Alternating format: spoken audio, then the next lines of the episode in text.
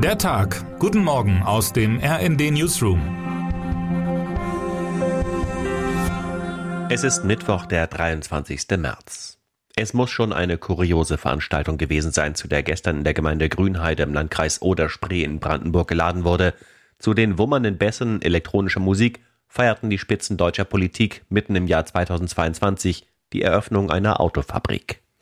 Wenige hundert Meter weiter standen Autos und Lastwagen im Stau, weil Umweltschutzorganisationen eine Brücke blockiert hatten, um darauf hinzuweisen, dass das Werk im Wasserschutzgebiet dem Land 3,8 Millionen Kubikmeter Wasser im Jahr abtrotzt und sich die nächste Dürre durch den ungewöhnlich trockenen März doch bereits ankündige. Knapp 1000 Kilometer weiter tobt ein Krieg, der alle bisherigen Gewissheiten in Frage stellt. In Grünheide aber tobte gestern eine Party, wie sie das Autoland Deutschland schon lange nicht mehr gefeiert hat, schreibt RND Berlin-Korrespondent Jan Sternberg. 500.000 Elektroautos sollen hier eines Tages pro Jahr vom Band rollen, zusammengeschraubt und zusammengeschweißt von 12.000 Mitarbeitern. Zum sogenannten Delivery Day waren Bundeskanzler Scholz und Bundeswirtschaftsminister Robert Habeck gekommen. Die Käufer der ersten 30 pechschwarzen Tesla Model Y nahmen ihre Fahrzeuge in Empfang und durften sich dazu beim DJ ihre Lieblingsmusik wünschen. Es ist nicht ganz klar, ob die übrigen Gäste wegen der Autos da waren oder aber wegen der Musik.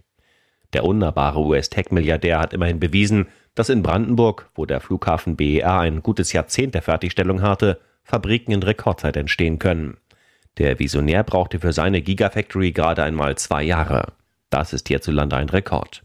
Für viele deutsche Unternehmen wäre der Bau eine Mammutaufgabe gewesen, für Musk schien es kaum der Rede wert. Es ist ein schmaler Grad zwischen Selbstbewusstsein und Größenwahn, und niemand tanzt auf diesem Grad so virtuos wie Elon Musk. Tech-Milliardär, Autobauer, Raumfahrtpionier und Einmann-Dampfkapelle der digitalen Revolution. Musk, der Marketingfuchs mit dem Heiligenschein und der Gelassenheit des Siegers, ist an rote Teppiche und unterwürfige Standortpolitiker gewöhnt.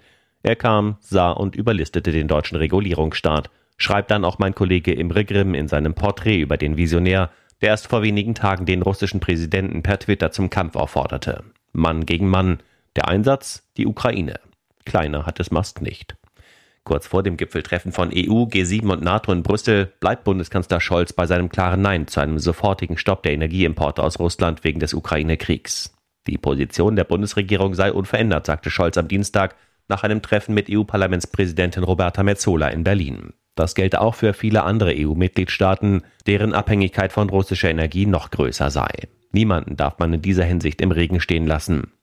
Russland setzt seinen Krieg gegen die Ukraine trotz laufender Verhandlungen fort Putins Truppen nehmen zunehmend zivile Ziele ins Visier.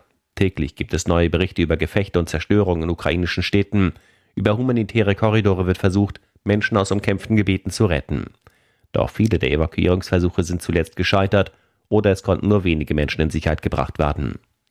US-Präsident Joe Biden bricht angesichts des russischen Angriffskriegs gegen die Ukraine heute zu seiner Reise nach Europa auf. Dort stehen unter anderem ein NATO-Krisengipfel in Brüssel und ein Besuch in Warschau auf dem Programm. Es wird erwartet, dass der US-Präsident unter anderem kräftige Finanzhilfen für Polen verkündet, berichtet RD-Korrespondent Karl Dömens. Biden wird zunächst am Donnerstag an den Gipfeln der NATO, der EU und der führenden demokratischen Wirtschaftsmächte G7 in Brüssel teilnehmen. Der G7-Gipfel ist eingebettet in die beiden anderen Gipfel am selben Tag. Die offensichtlich noch schneller übertragbare BA2-Sublinie der Omikron-Variante führt derweil zu steigenden Corona-Zahlen in Deutschland. Der deutsche Laborverband ALM meldete gestern, dass die Zahl positiver PCR-Tests in der vergangenen Woche wieder auf einen neuen Höchstwert gestiegen ist. Insgesamt waren demnach mehr als 1,3 Millionen Tests positiv. Auch die Zahl der PCR-Tests ist erneut deutlich gestiegen. Eine neue Studie liefert nun Hinweise darauf, dass der Schutz vor einer Infektion auch nach dem Booster bereits wenige Wochen später sinkt, aber vor dem Schlimmsten bewahrt, wie meine Kollegin Saskia Heinze berichtet. Termine des Tages. 13 Uhr Fortsetzung der Haushaltswoche im Bundestag. 14 Uhr Pressekonferenz mit NATO-Generalsekretär Jens Stoltenberg zum Sondergipfel am Donnerstag in Brüssel. Erwartet wird unter anderem US-Präsident Joe Biden. 15 Uhr. Der ukrainische Präsident Volodymyr Zelensky spricht live per Video von Kiew aus vor französischem Abgeordnetenhaus. Wer heute wichtig wird. WikiLeaks-Gründer Julian Assange heiratet heute seine Partnerin Stella Morris im Londoner Hochsicherheitsgefängnis Belmarsh. Und damit wünschen wir Ihnen einen guten Start in den Tag. Text Dani Schrader, am Mikrofon Alina Tribold und Sönke Röhling. Mit rnd.de, der Webseite des Redaktionsnetzwerks Deutschland, halten wir Sie durchgehend auf dem neuesten Stand. Alle Artikel aus diesem Newsletter finden Sie immer auf rnd.de slash der Tag.